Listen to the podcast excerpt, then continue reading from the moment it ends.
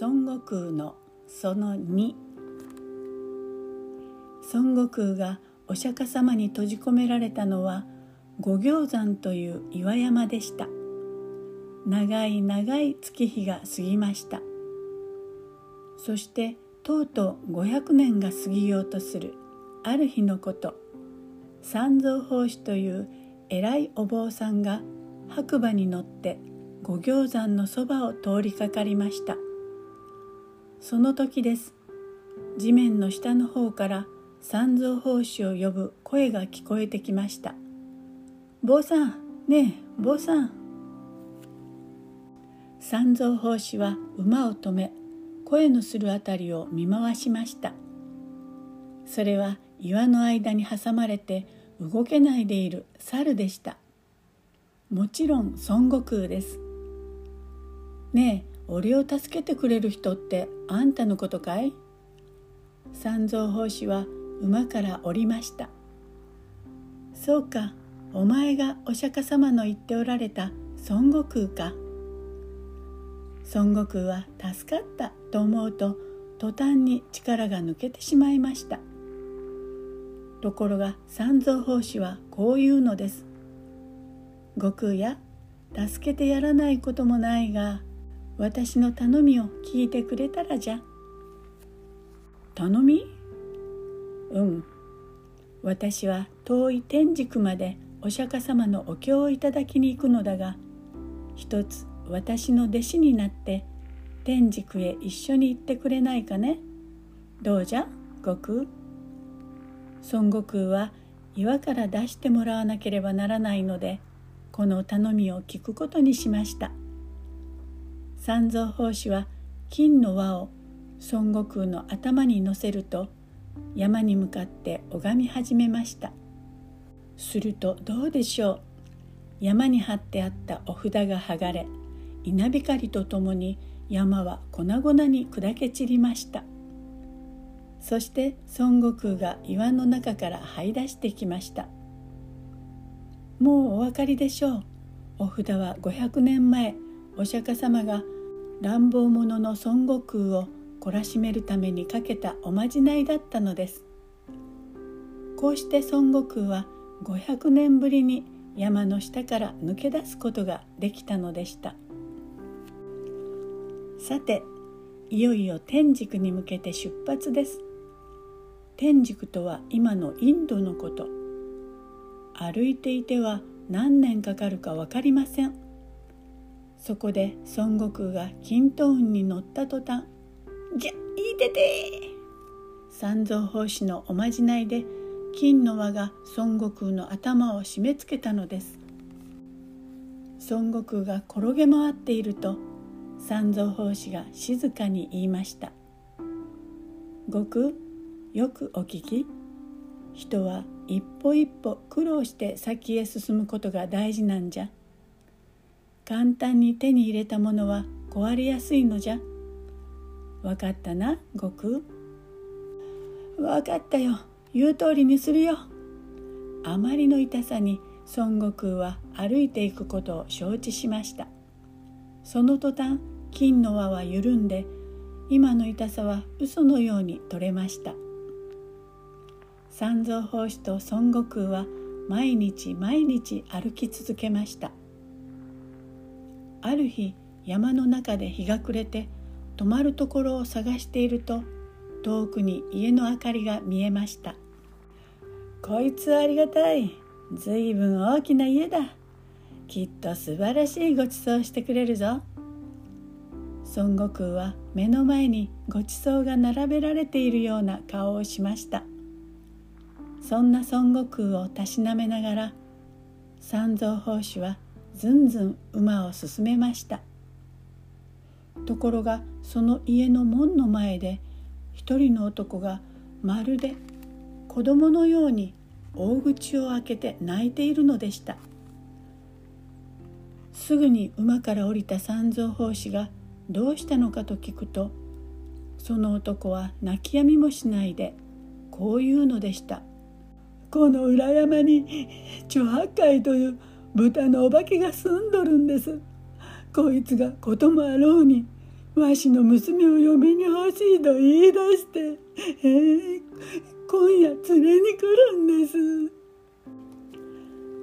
三蔵法師はその男をいろいろ慰めました。弟子の悟空がきっとお助けするでしょう。どうか皆さんそんなに泣かないでください。女八海がどんな化け物かみんなからいろいろ話を聞いた孫悟空は何かいい考えが浮かんだのでしょう。自信満々。お嬢さん泣かないで。俺が守ってやるよ。俺はいろんな術が使えるんだから。やがて夜も更けた頃突然娘の部屋に女八海がぬっと現れました「むははははお迎えですよ」ところがこの娘女八海をちっとも怖がりません。あら素敵な方早く私を連れてってちょうだい。女八海の喜びようと言ったらすぐに娘を抱き上げ雲に飛び乗りました。でもこの娘は実は孫悟空が化けているのです。そのうち娘が猿の姿に変わったのに気がついた女八海「いやばば化け物だ。おお前はだ誰だ?」と言って目を白黒。聞いて驚くな。俺は孫悟空だ。途端に猪八海は後ろも見ないで逃げ出してしまいました。さて猪八海はどうしてもあのきれいな娘と結婚したくて仕方がありません。そこで仲間の佐護城に娘を奪う手助けを頼みました。佐護城は猪八海の熱心さに仕方なく手伝うことを承知しました。さて次の日の朝娘の家の前に猪八海と佐護城がやってきました「いやい猿め。出てこい。今日こそ娘をもらっていくからな」すぐに孫悟空が家の中から姿を現しました「また来たか。